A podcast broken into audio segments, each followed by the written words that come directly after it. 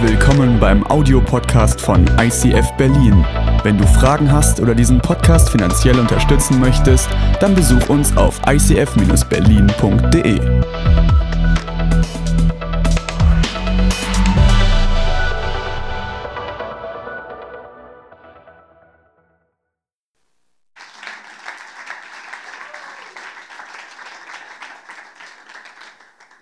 Ghostwriter heißt ja die Serie. Und äh, wie ihr wahrscheinlich wisst, ist Ghostwriter eigentlich, ich, ich finde, der, der Titel alleine klingt schon total, der klingt einfach geil. Ghostwriter. Klingt so wie Ghost Rider, ne, mit so glühenden Ketten. Okay, nehmen wir mal an, du hast ein spannendes Leben und möchtest gerne ein Buch schreiben, aber du hast überhaupt keine Ahnung, wie man schreibt. Und wenn du was schreibst, finden es die anderen immer langweilig, weil du nicht weißt, wo man die Poenten setzt. Und deswegen hast du dir jemanden engagiert und der schreibt deine Story. Du erzählst ihm was, er schreibt es auf. Und der Typ, der das aufschreibt, wird in deinem Buch nie genannt werden, denn das ist der Ghostwriter. Der steht im Hintergrund, der kann nur schreiben, aber es ist deine Geschichte. Und er schreibt deine Geschichte und ist nur der Typ im Hintergrund. In der Bibel, die Bibel wurde geschrieben von ganz vielen unterschiedlichen Schriftstellern. Und einer davon heißt Simon Petrus. Simon Petrus ist sozusagen so eine Art Ghostwriter. Hier habe ich ihn mal, das ist, ähm, ja, vielleicht hat er so ausgesehen, ein Bild von ihm, er ist sehr alt. Ja. Simon Petrus wurde irgendwann geboren in Galiläa, wann genau, weiß man nicht. Gestorben ist er zwischen irgendwann um 65, 67, möglicherweise in Rom. Das ist der Petrus, der Simon Petrus. Und der ist kein richtiger Ghostwriter, denn der hat ja etwas geschrieben, und zwar ja, der hat zwei Briefe verfasst, die in die Bibel reingekommen sind. Und er ist der eigentliche Schriftsteller. Das heißt, er ist ja gar kein Ghostwriter. Man kennt seinen Namen ja. Aber je öfter man das Ding liest, das ist so ein Geheimnis, das entpuppt sich in der Bibel, das ist so spannend. Je öfter du dieses Ding liest, desto am Anfang denkst du noch, du liest dieses Ding und äh, du verstehst es, dann liest du weiter und du merkst, du verstehst es nicht und irgendwann stellst du fest, das Ding versteht dich. Und also es ist einfach nur krass, diese Bibel ist krass. Und deswegen ist Simon Petrus ist eigentlich ein Ghostwriter. Denn er schreibt zwar etwas, aber man weiß irgendwann, es geht gar nicht um ihn. Es ist gar nicht seine Story. Seine Story tritt beim dritten Mal lesen in den Hintergrund. Das ist die Story von Gott. Er erzählt eine Geschichte, die Gott eigentlich geschrieben hat, und zwar mit seinem Leben. Er gibt nicht seine Weisheiten wieder, sondern Gottes Weisheiten, die durch ihn geflossen sind. Er ist ein Ghostwriter, obwohl jeder seinen Namen kennt. Und es wird total spannend, weil du auch so ein Ghostwriter sein kannst. Weil ich glaube, dass in jedem von uns hier drin irgendwo etwas drinsteckt, was dich zum Ghostwriter Gottes machen kann. Dass Gott deine Geschichte schreibt. Und die anderen, die dich sehen, beim dritten Mal hingucken, feststellen, ey, das ist nicht nur deine Geschichte, das ist ja gespenstisch. Das ist ja Ghost. Da steckt ein heiliger Ghost hinter. Oh. Okay, Simon Petrus, ich habe einfach nur mal, weil man das ja manchmal so macht, ne, ich stelle euch eine Persönlichkeit vor, so wie äh, Stefan hat mich mal vorgestellt, irgendwann stand ich hier vorne und er hat mir so ein paar Anekdoten aus meinem Leben erzählt und da waren ein paar unsaubere dabei und meine Mama war im Publikum. Äh, am Ende des Tages hatte ich so rote Abdrücke am Hintern, weil sie mich heute immer noch schlägt. Nein, nein, stimmt nicht. Ach Quatsch. Okay, aber äh, aus Simon Petrus mache ich auch äh, ein paar. Wir, wir gehen einfach mal durch, was der so hat. Ja? Zum Beispiel, nach Matthäus 4, Vers 18 wird Simon ab seiner Berufung beiläufig Petrus genannt. Das heißt, Simon war eigentlich ein Fischer, hat immer geangelt, Fisherman's Friend. Und ähm, da kommt Jesus an und denkt, es ist total spannend, mit diesem Mann ein Leben zu verbringen oder ihn zu prägen, ihn, mit ihm zusammen um die Häuser zu ziehen. Und er beruft ihn und nennt ihn beiläufig Petrus. Okay, Petrus, der Charakter von ihm, er stellt in den Evangelien, das sind die vier Zeugenberichte von, von, von Leuten, die Jesus live erlebt haben, ja, Petrus stellt in den Evangelien mehr Fragen als alle anderen Jesus-Begleiter, als alle anderen Jünger zusammen. Ja. Also jetzt malt euch eine Person aus, die so viele Fragen hat. Ja? Das, das, das ist Petrus, okay?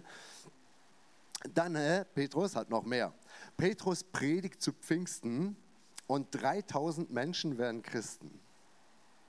Hey Stefan, wir sind grottig. Ja, okay, gecheckt. Johannes und er heilen zusammen einen lahmen Menschen. Petrus besitzt solche Kraft, dass Menschen in seinem Schatten geheilt wurden. Also das hört sich ein bisschen an wie so, wie so Grimms Märchen, oder? Petrus ist vorbeigegangen, die Sonne kommt von da, dahin fällt der Schatten. Dort, wo der Schatten ist, da sitzen irgendwelche Menschen und können sich nicht mehr bewegen, weil damals die ganzen Kranken meistens nicht in Krankenhäusern waren, sondern die wurden dann auf die Straße gelegt von der Familie und haben da gebettelt. Und dort, wo sein Schatten lang geht, da werden die Leute gesund. Special. Ey, es lohnt sich darüber nochmal mehr nachzudenken. Okay, Petrus weckte Dorcas von den Toten auf, er predigte den Heiden das Evangelium. Das macht ihn nochmal zu einem spannenden Charakter. Ne? Stell dir vor, du bist so ein Christ und der predigt unter Christen über Christus. Das ist so einfach. Das ist so, so ich erzähle euch, was ihr sowieso schon alle wisst. Ne? Und dann bestätigen wir uns ne? und wir bauchmiezeln uns gegenseitig oder so. Ne? Und Petrus, der hat das drauf, sich mit Leuten äh, um zu umgeben, die vielleicht sogar kontra sind. Also der muss irgendwas Überzeugendes gehabt haben oder selber überzeugt geworden sein. Und er schrieb den ersten und zweiten Petrusbrief in der Bibel. Dort ist er, der Ghostwriter. So, ich habe euch ein paar Sachen erzählt über die Biografie, über die, Bi über die Biografie von Petrus. Und hier habe ich etwas. Er wurde ganz am Anfang, da hat Jesus ihn gesehen und er hieß Simon. Und ich habe hier so ein Stück Blech. Simon ist ein schöner Vorname, aber Petrus ist auch ein krasser Vorname. Und Jesus nimmt sich das einfach raus, ihm beim Kennenlernen einen Spitznamen zu geben. Ich nenne dich Petrus, weil Petrus bedeutet Fels. Und Jesus hat später gesagt, du Petrus, du bist der Fels, auf dem ich meine Gemeinde bauen werde. Du bist ein Mensch, der hast so viel Power, so viel Kraft, so viel unglaubliches Standing. Du bist ein Fels und und wenn der Sturm kommt, die Wellen werden versuchen, die schmeißen alles um, aber dich nicht, denn du stehst da. Er hat einen Namen bekommen. Simon heißt Petrus. Ich habe hier ein Stück Blech. Und ich gebe diesem Blech, er ist ein Blech, ne?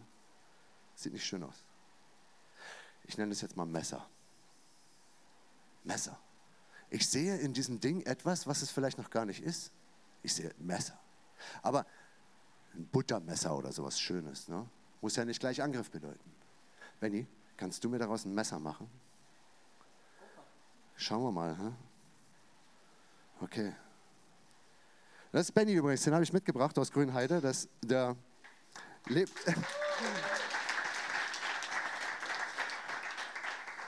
Kennt ihr so Menschen, die sind äh, so also, wenn man jetzt in den Urwald geht, dann hat man ja immer ein Schweizer Offiziersmesser dabei, weil wenn man das dabei hat, äh, dann ist man gegen viele Situationen gefeit. Ja? Du hast ein Messer und eine Säge und eine Pinzette dabei und bei manchen sogar noch einen Kugelschreiber.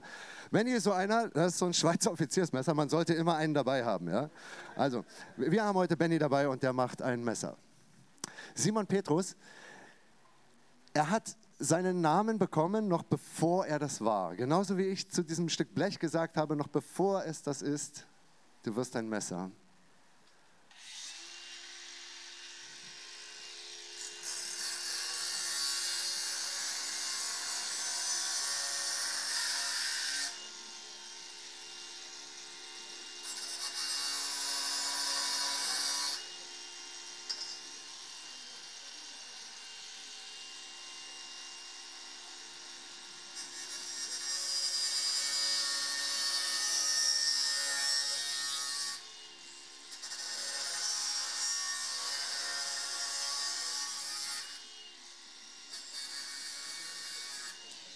Ey, wisst ihr, wie gut das riecht? Das riecht richtig. Ey, ich, dieser Geruch ist so. Okay, ich kann ihn nicht genug kriegen. Es sollte so ein Deo geben, wo man sich einriecht und dann. Ich rieche heute noch Flex. Verbranntes Metall. Simon Petrus. Simon Petrus hat seinen Namen bekommen. Und äh, wenn man ein bisschen eindringt in diese Geschichte, dann merkt man, dass dieser Name verdient wurde. Verdient. Petrus war so ein Typ, der hat immer das Maul aufgerissen und hat manchmal geredet, bevor er gedacht hat. Ihr kennt vielleicht diesen Satz, wie soll ich wissen, was ich denke, bevor ich höre, was ich rede? Wie soll ich wissen, was ich denke, bevor ich höre, was ich rede? So einer war Petrus. Petrus hat manchmal einfach losgequatscht, einfach drauf los. Und genauso hat der, ist er mal zu Jesus gegangen und hat zu Jesus gesagt, Jesus, ich bin immer bei dir. Ich werde dich überall hin begleiten. Jesus, du bist nicht ich bin dein Fels, sondern du bist mein Fels und wir sind so, wir sind so, so dicke Freunde. Ich werde alles riskieren, Jesus, und selbst wenn ich mit dir sterben werde. Und da hat Jesus zu ihm gesagt, ey Jesus, ey Petrus hat Jesus gesagt, Petrus, weißt du, ich glaube, du nimmst gerade den Mund ganz schön voll. Du stellst viele Fragen und du machst viele Behauptungen, aber jetzt bist du einen Schritt zu weit gegangen, Petrus, denn ich weiß, dass ich bald verraten werde an die anderen. Ich werde verurteilt werden und zwar zu Unrecht und ich werde am Kreuz sterben. Und das ist ein Weg, Petrus, den kannst du nicht mitgehen. Du hast es jetzt gesagt, du würdest sogar mit mir in den Tod gehen, aber Petrus, das wirst du nicht. Und du wirst sogar Schiss haben, zu mir zu stehen. Wenn ich verurteilt wurde, wirst,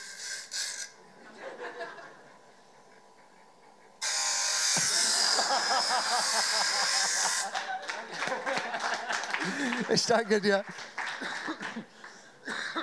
Wenn ich verurteilt werde, dann wirst du äh, sogar feige sein und nicht mehr zu unserer Freundschaft stehen. Und das genau das ist passiert, genau das.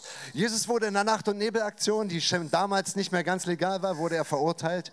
Und dann stand er irgendwo im Zentrum von Jerusalem und Petrus, der gesagt hat, ich werde immer bei dir sein, ich werde immer bei dir sein, der stand auf einmal irgendwo daneben und hat von ferne gesehen, wie Jesus abgeführt wurde, wie er verurteilt wurde. Und er guckt ihm hinterher und, Pet und Jesus guckt ihn an, ihre Blicke treffen sich nochmal. Und dann kommt irgendjemand angelaufen und sagt, hey, du bist doch der Galiläer. Du, Petrus, du bist doch der Typ, der immer mit dem Jesus rumgehangen hat.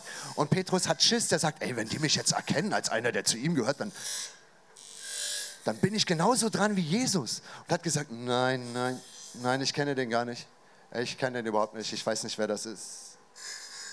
Und dann dauert das keine fünf Minuten, dann kommt wieder jemand an und sagt, hey, hey, du, du bist doch der, der immer mit dem Jesus, der da hinten mit der Dornkrone durch die Gegend geführt wird, du warst doch auch mit dem zusammen. Du, wir haben dich doch gesehen die ganze Zeit. Und dann wieder Petrus. Ah, ah ja, die Verwechslung, die kenne ich. Ich habe einen Bruder, der sieht fast genauso aus, aber mit dem habe ich eigentlich nichts mehr zu tun. Ich kenne den überhaupt nicht. Und dann kam das noch ein drittes Mal. Jesus, Petrus hat ihn einfach verleugnet. Und dann kräht der Hahn und er merkt es am frühen Morgen, er ist einfach, na gut, Jesus stirbt. Stirbt am Kreuz. Nach drei Tagen kriecht er wieder aus dem Grab hat mehr Power, als er vorher hatte. Das ist die Sache, die uns Christen immer ganz schwer fällt zu erklären. Wie kann jemand ohne Defibrillator wieder aus dem Grab kriechen, ohne dass ein Arzt daneben steht? Aber die Bibel ist sich so einig in diesem Zeugnis, dass das einmal passiert ist und dass die Aussage der Bibel damit ist, dass es eine Form von Liebe gibt, die so rein ist, dass du sie nicht mehr umbringen kannst irgendwie dieser, dieser, dieser magische Science-Fiction-Hintergrund, den wir uns manchmal so gerne in irgendwelchen Filmen angucken, von dem wir manchmal denken, ach, wäre das nicht irre, wenn sowas ein bisschen wahr wäre. Und manchmal erleben wir auch so fantastische Dinge, von denen wir selber nicht mehr wissen, ob die wahr sind oder nicht. Und dort ist es wahr geworden. Und es gibt kein besseres bezeugtes Ereignis auf dieser Welt als das. Da ist einer wieder rausgekommen. Und dann kommt Jesus wieder raus und irgendwann später trifft er Petrus. Was denkt ihr, wie ist diese Situation? Petrus der ab dem Zeitpunkt, wo er Jesus eigentlich verleugnet hat, wieder zurückgegangen ist. Wieder dorthin, wo er irgendwann mal geboren wurde, dorthin, wo er früher mal seine Firma hatte, vielleicht sogar genau an den Strand, er war ja Seemann, ja, er, war, er war Fischer, vielleicht ist er genau an den Strand gegangen, wo damals dieser Jesus gestanden hatte und ihm gesagt hat, Simon, ich nenne dich Petrus. Vielleicht ist er genau dorthin gegangen. Und er angelt mit seinen Freunden die ganze Nacht durch und er fängt irgendwie nichts. Das ist alles irgendwie ganz schrecklich für ihn. Und dann äh, passiert Folgendes, dass die, nachdem die die Nacht durchgeangelt haben, kommt Jesus und er läuft am Ufer und lädt seine Freunde, seine Bekannten, seine Jünger lädt er ein und sagt, ey, ich habe Frühstück für euch gemacht. Wow. Normalerweise würde man vielleicht anderes erwarten. Normalerweise würde man vielleicht erwarten, dass Jesus da an diesem Ufer steht und sie anbrüllt. Johannes, Petrus, kommt her hier. Hat er gar nicht gemacht. Er ruft, Kinder, Kinder, habt ihr nichts zu essen? Dieser Charakter von Jesus, Wahnsinn. Und dann essen sie zusammen und dann kommt diese Unterhaltung, die dem, die dem Simon Petrus auf einmal wieder auf den Boden der Tatsachen zurückführt. Das ist eine äußerst unangenehme, das ist so eine unangenehme Unterhaltung, dass die irgendjemand aufgeschrieben hat. Das ist so intim, was wir jetzt lesen. Ah, ich, man mag es gar nicht lesen. Das ist so, wie wenn du jemanden nackt im Spiegel siehst, okay? Petrus fängt, äh, Jesus fängt wieder an und nennt den Petrus nicht mehr Petrus, sondern er spricht ihn Simon an. Er geht zurück vor die Ereignisse und er stellt folgende Frage. Jetzt, Johannes 21. Nach dem Frühstück sagt Jesus zu Simon Petrus, Simon, Sohn des Johannes, liebst du mich mehr als irgendein anderer hier? Und er antwortete ihm, ja Herr, du weißt, dass ich dich lieb habe. Da sagt Jesus zu ihm, sorge für meine Lämmer.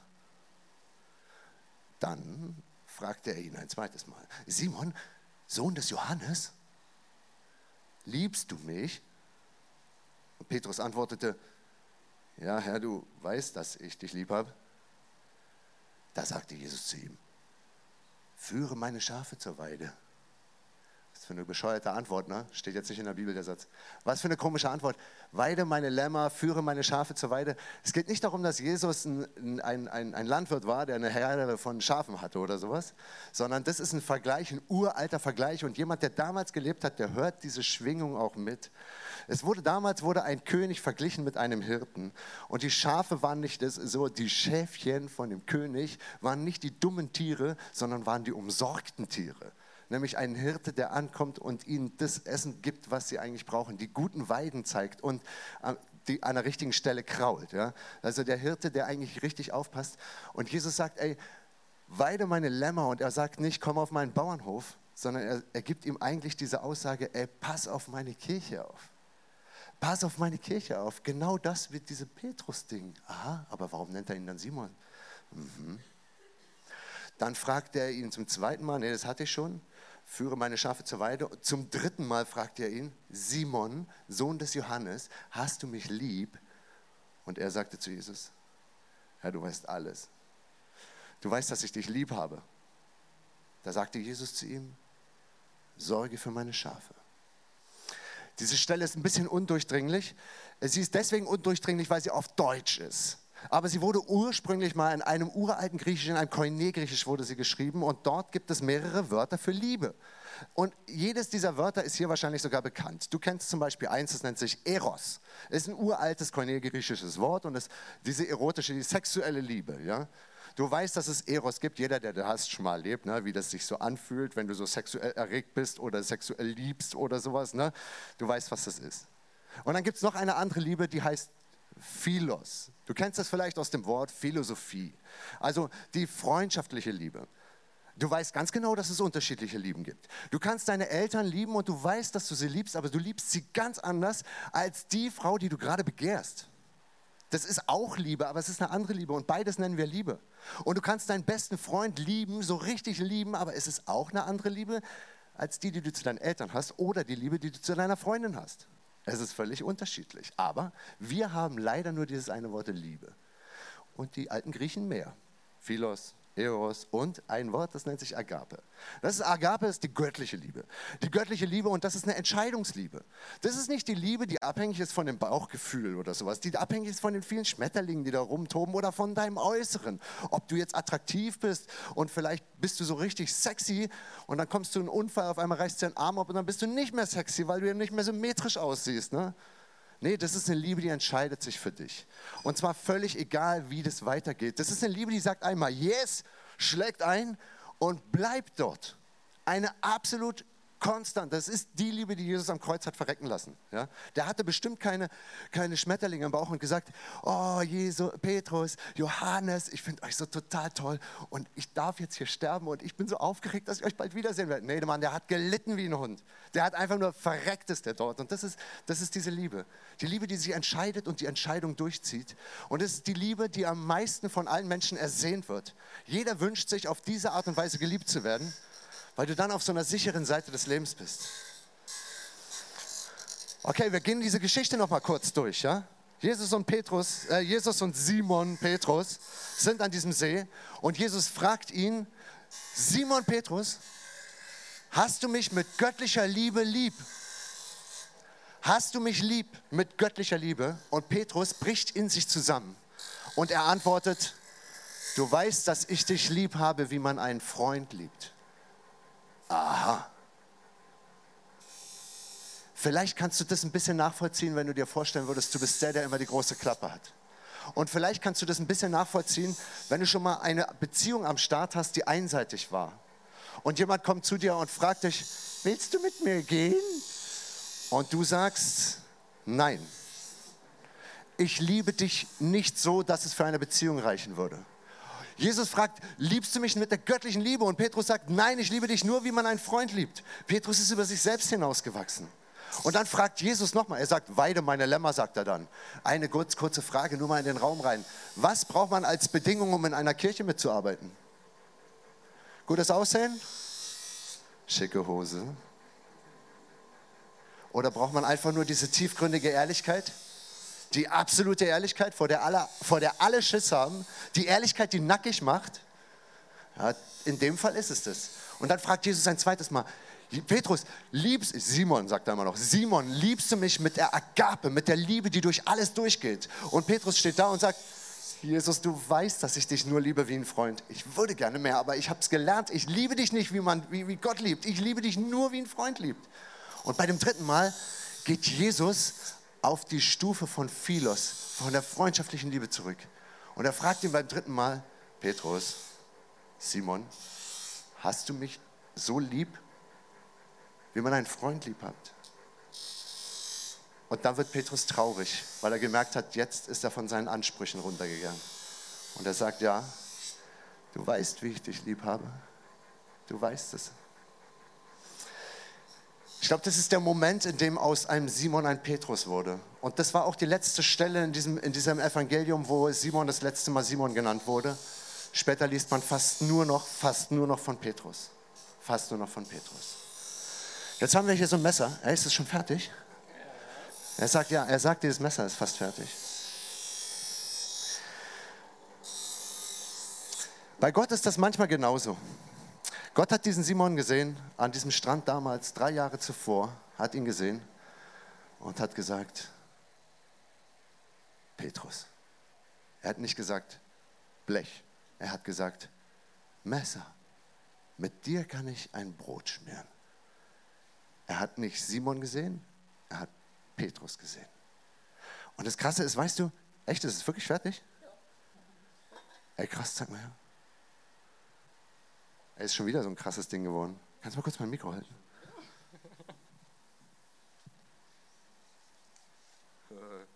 Das geht besser als die Flex. Leiser. Ey, krass.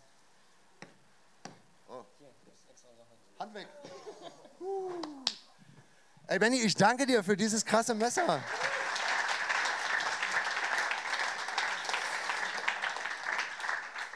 Was ist, als Gott dich gesehen hat, was ist, wenn er dort auch einen anderen Namen für dich parat hat?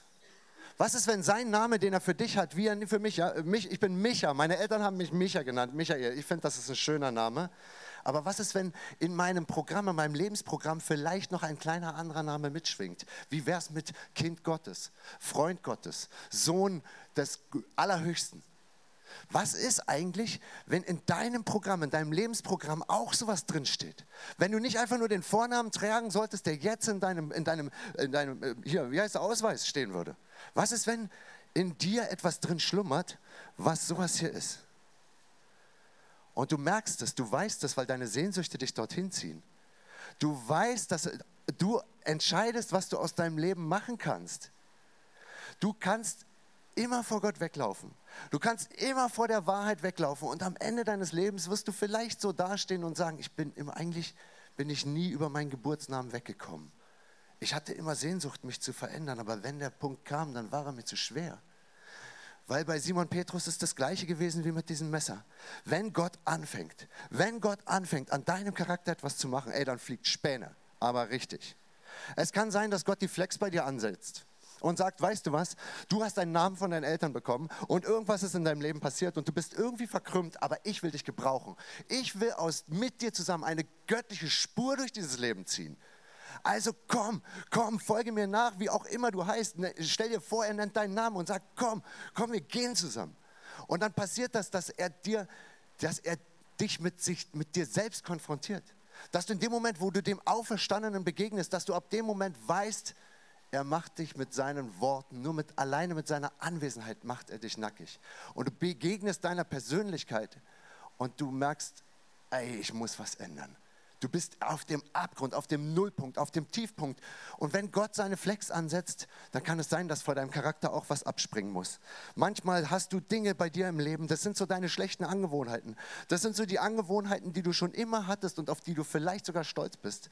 Aber Gott sagt zu dir, ey, du musst diese Angewohnheiten nicht behalten. Du weißt doch, dass die nicht alle in Ordnung sind. Du hast es schon erraten, du hast nur den Kampf aufgegeben, weil dir das zu schwer ist. Das ist wie wenn du einem langjährigen Raucher sagst, hör auf damit. Der gibt immer wieder auf, immer wieder, wie Alkoholiker, die immer wieder aufgeben. Oder du hast eine Marotte und du gibst sie nicht aus, du gibst sie nicht aus der Hand. Und dann wirst du auf einmal Christ und Jesus sagt zu dir, komm, folge mir nach. Ich will dir einen anderen Namen geben. Ich will, dass du der Fels bist, an dem das Wasser bricht, den nichts mehr umwerfen kann. Ich will, dass du dorthin kommst. Aber weißt du, was ich dafür mache? Wenn du diesen Punkt haben willst, weißt du was? Ich nehme die Flex und ich schneide dir Dinge aus deinem Fleisch, die dir vielleicht sogar wertvoll vorkamen. Es kann sein, dass du den Eindruck hast, dass dir danach was fehlt. Es kann sein, dass es bitter heiß wird, wenn er anfängt, an dir rumzuschneiden. Weißt du was? Ich weiß nicht, an welchem Punkt du gerade in deinem Leben bist. Es kann sein, dass du dir wünschst, dass du irgendwann, wenn du gestorben bist, dass auf deinem Grabstein so, der steht dann so und die Leute denken über dich nach und sagen, ach na ja, okay, wenn ich jetzt nicht verwandt mit ihm wäre, dann würde mir das eigentlich kaum wehtun. Das war wie so ein Schall- und Rauchleben. Das ist irgendwie über diese Erde gezogen und es hat keinerlei Bedeutung, ob sich das Ding jetzt weiterdreht oder nicht. Oder das. Niemand erinnert sich mehr an deinen Namen. Du warst halt einfach da, hast dein Leben so gelebt und so angenehm wie möglich, bist dorthin geflossen, wo der kleinste Widerstand war. Oder sollen die Leute da neben diesem Grabstein stehen und sagen, dieser Mensch, der hier liegt, der ist in mein Leben gekommen und er hat dafür gesorgt, dass ich mal wieder lachen konnte. Der ist in mein Leben gekommen und der hat mir die Wahrheit ins Gesicht gesagt, die mir selbst mein bester Freund nicht traut zu sagen. Aber daraufhin habe ich es erst geschafft, über mich selbst hinauszuwachsen. Dieser Mensch war mir ein Mentor, er war mir ein und so weiter und so weiter. Wer möchtest du werden? Möchtest du so ein Typ sein, von dem man weiß, ey, das, das, der hat eine göttliche Spur? Dann kannst du heute noch sagen, ey Gott, Gott, ich nehme dich beim Wort. Gott, du hast mich gerufen, du hast aus mir einen Simon, hast du, einen Simon hast du mit einem Petrus gerufen, einen mich hast du mit einer Kind Gottes genannt. Und der Apfel fällt nicht weit vom Stamm. Ich möchte, wenn ich Sohn Gottes genannt werde, wenn ich ein Kind von dir bin, dann möchte ich das gleiche Aussehen haben wie der Apfel und der Stamm. Ich möchte, ich, möchte, ich möchte, dass die Leute sehen, von welcher Familie ich komme, welchen Vater ich habe. Und dann fängt er an und er schneidet an dir dran rum, an deinem Charakter, er schneidet an deiner Persönlichkeit aber du kannst es ihm hinstellen. Du bist nicht so ein Stück Blech, du bist vielleicht mehr so ein Blech, was, was Arm und Bein hat. Du musst nicht darauf warten, bis Benny kommt, dich aufnimmt und sagt, und aus dir mache ich jetzt ein Messer, sondern du hast Arm und Beine. Du kannst da hingehen und dich dem ausliefern. Aber Gnade dir Gott. Ey, wenn du das ernst machst, wenn du das ernst machst und sagst, ich will zu dem wachsen, was Gott aus mir gemacht hat, dann wartet erstens Liebe und Friede und Besonnenheit auf dich. Aber zweitens, Alter, das ist eine Charakterschärfung. Das andere, was ich dir sagen möchte, ist, es kann sein, dass sich dein Leben gerade so anfühlt, als würde irgendjemand mit einer Flex in deiner Persönlichkeit rummehren. Als hätte dich ein Benny gepackt und auf diese Bank hier raufgesetzt und einfach mal abgegangen an dir. Kennst du solche Lebenssituationen? Ich, ich kenne das wenn alles in dir drin schreit und du Orientierung verloren hast und du merkst, das Leben wird unerträglich. Ich bitte dich darum, falls du das so durchmachst gerade, dann nimm das nicht und schmeiß es weg, sondern nimm das bereits als deine ganz persönliche, als dein ganz persönlicher Schliff nimm das und leg dein Schicksal Gott hin und sag, ey Gott, ich erlebe das gerade und ich möchte da durchwachsen und zwar nicht einfach nur wild irgendwie einen Weg finden aus diesem Problem, sondern meine Lösung sollst du sein. Ich erwarte von dir, dass du bei mir bist, dass du mir hilfst. Ich erwarte von dir, dass du zeigst, dass du die Kraft hast. Ach, naja. Wisst ihr was, ich habe nochmal diese Folie. Ich möchte sie dir nochmal zeigen. Zap, kabuf, bong, dang. Das ist das, was Petrus ganz zum Schluss gesagt hat. Nein, ja, nach Matthäus 4, Vers 18, wird Simon ab seiner Berufung beiläufig Petrus genannt. Was ist, wenn, wenn Gott dir einen Namen geben möchte? Stell dich dort rein. Stell dich dort rein und sage ganz bewusst, mit meinem Schicksal, mit allem, was mich gerade ausmacht, mit allem, was mich bewegt, stelle ich mich in diesen Segen hinein und lade Gott daran ein. Wenn du gerade nicht leidest, wenn du gerade nicht leidest, dann begib dich dorthin, wo du gerade vielleicht an deinem Charakter was schrauben kannst. Und wenn du gerade leidest, dann nimm es und stell es Gott zur Verfügung. Er braucht das, er will das. Und er sagt, dass er damit umgehen kann. Er sagt, dass er dich damit nicht alleine lässt, sondern das Ziel, was er begonnen hat, das wird er auch vollenden. Er wird diesen Weg gehen, den du nie alleine schaffen kannst, den du nie alleine gehen kannst, den du nur mit ihm gehen kannst. Wir haben da hinten so ein schönes Kreuz, das steht da einfach. Und ich finde das total schön, auch wie es beleuchtet ist. Ich glaube, wenn du heute so, so diesen Punkt gemerkt hast, dass, dass Gott irgendwie bereits an dir am Werk ist, oder wenn du merkst, eigentlich, eigentlich weiß ich, dass ich zu mehr geschaffen bin und, und eigentlich unter meiner Würde lebe, unter dem bin, was eigentlich, was eigentlich, wo ich eigentlich hätte schon sein können. Wenn du merkst, dass du eigentlich, eigentlich zurückgeblieben bist, dann kannst du heute zu diesem Kreuz gehen. Da liegen so Stifte und Zettel und dann kannst du das aufschreiben und sagen, ey Gott, ich schreibe das wie so ein Gebet auf. Oder ich schreibe dir meine Schmerzen auf, in die ich dich jetzt einlade, weil ich das nicht schaffe, alleine dadurch zu gehen. Wenn ich diese Schmerzen ohne dich ertrage, wird mich diese Flexe in der Mitte zerbrechen. Aber mit dir zusammen bin ich irgendwie so hart, dass ich das schaffe. Und dann kannst du das alles da reinstecken, wie, wie so ein, und innerlich so eine Entscheidung treffen. Ich wünsche dir, dass du heute so, so einen Schritt machst, bei dem du bei dem du derjenige bist, der bestimmt über dein Leben und sagst, was du daraus machen willst. Ich werde ein Gebet sprechen. Herr Jesus Christus, ich danke dir für deine unfassbare Größe und ich danke dir, dass du aus einem Simon ein Petrus machen kannst. Und jetzt legen wir dir unsere eigenen Leben hin und wir legen sie dir hin und sagen, Jesus, mach was draus. Du hast uns auch gerufen, du hast uns auch Namen gegeben und du hast uns pauschal gesagt, dass wir deine Kinder sind. Und so wollen wir es erleben. Wir wollen sehen, dass deine göttliche Kraft durch unser Leben durchfließt und wir unserem Schicksal etwas entgegenzusetzen haben und das nennt sich Christus. Komm bitte rein und hilf uns. Amen.